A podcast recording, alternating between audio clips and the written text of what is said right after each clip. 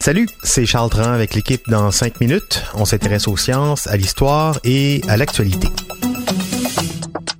Aujourd'hui, on parle de la Chine et de l'Arctique. Ça, c'est comme deux choses qui, a priori, vont pas ensemble. Hein? Ben oui, la Chine veut sa part du gâteau en Arctique. Elle veut pouvoir en exploiter les ressources, faire naviguer ses bateaux aussi, comme ça fond. Au pôle Nord, ça va plus vite. Mais bon, elle n'a pas de frontière avec l'Arctique. Comment est-ce possible, donc, pour elle de se sentir légitime dans les eaux polaires?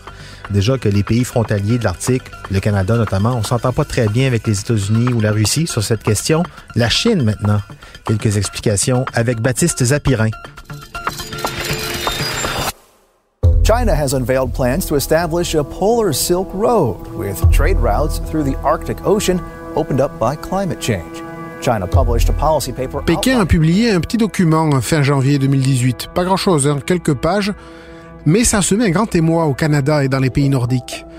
Un petit livre blanc qui s'appelle La politique arctique de la Chine.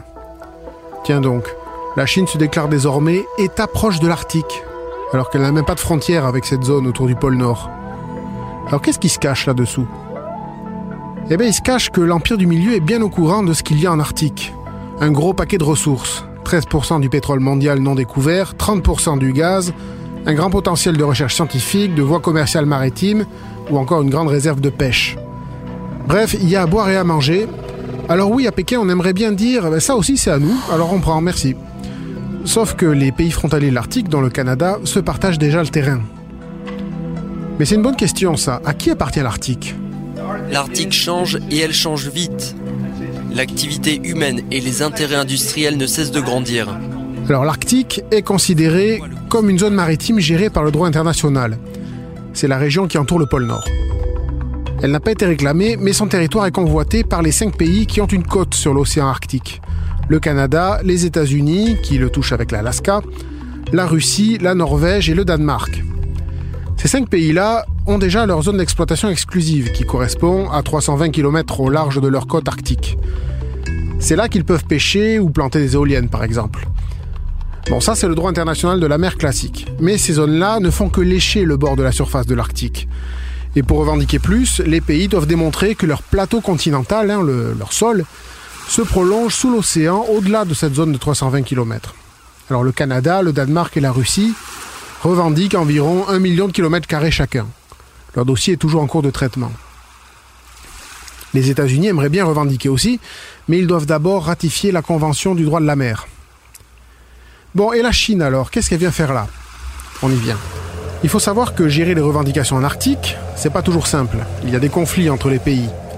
Par exemple, le Canada estime que le passage à son nord relève de ses eaux intérieures, alors que les États-Unis disent qu'il s'agit d'un détroit international, comme, comme celui de Gibraltar par exemple, et que ces eaux devraient donc être ouvertes à tous les navires.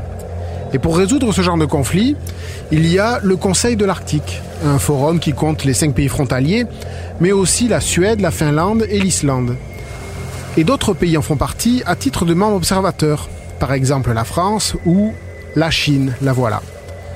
Elle a manœuvré pour y parvenir. Elle a prêté beaucoup d'argent à l'Islande, qui était en banqueroute après la crise financière de 2008, et en échange, l'Islande a soutenu Pékin pour obtenir un poste d'observateur au Conseil de l'Arctique en 2013. La Chine observe donc, et elle espère aussi pouvoir développer un grand projet de route commerciale, la route de la soie polaire. Ces cargos commerciaux partiraient du port de Shanghai et pourraient se rendre en Europe par le nord, au large de la Russie. Ce serait un gain de temps considérable, et donc un gain d'argent.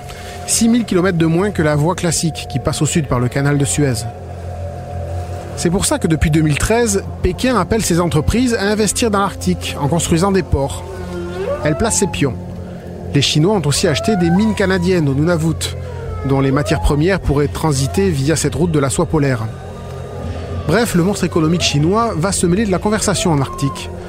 On se demande ce que ça va donner, hein, euh, sans doute un nouveau volet de la guerre économique mondiale en cours. Comme l'expression guerre froide est déjà prise, il faudra sans doute parler de guerre polaire. Ouais, et tant qu'à jouer en Arctique, aussi bien les voir aussi en Antarctique, au pôle sud, où on apprenait récemment que la Chine vient d'y construire un aérodrome, une piste d'atterrissage pour des avions plus gros, sur de la glace, 1500 mètres de long, 80 mètres de large, bonne grosse piste. Il y en a déjà, hein? mais euh, une piste exclusivement pour les installations chinoises. Cinq stations de recherche déjà en opération en Antarctique pour les Chinois. Pôle Nord, pôle Sud, même combat finalement. Donc sans doute que guerre polaire, ça fait du sens. Merci Baptiste. C'était en cinq minutes.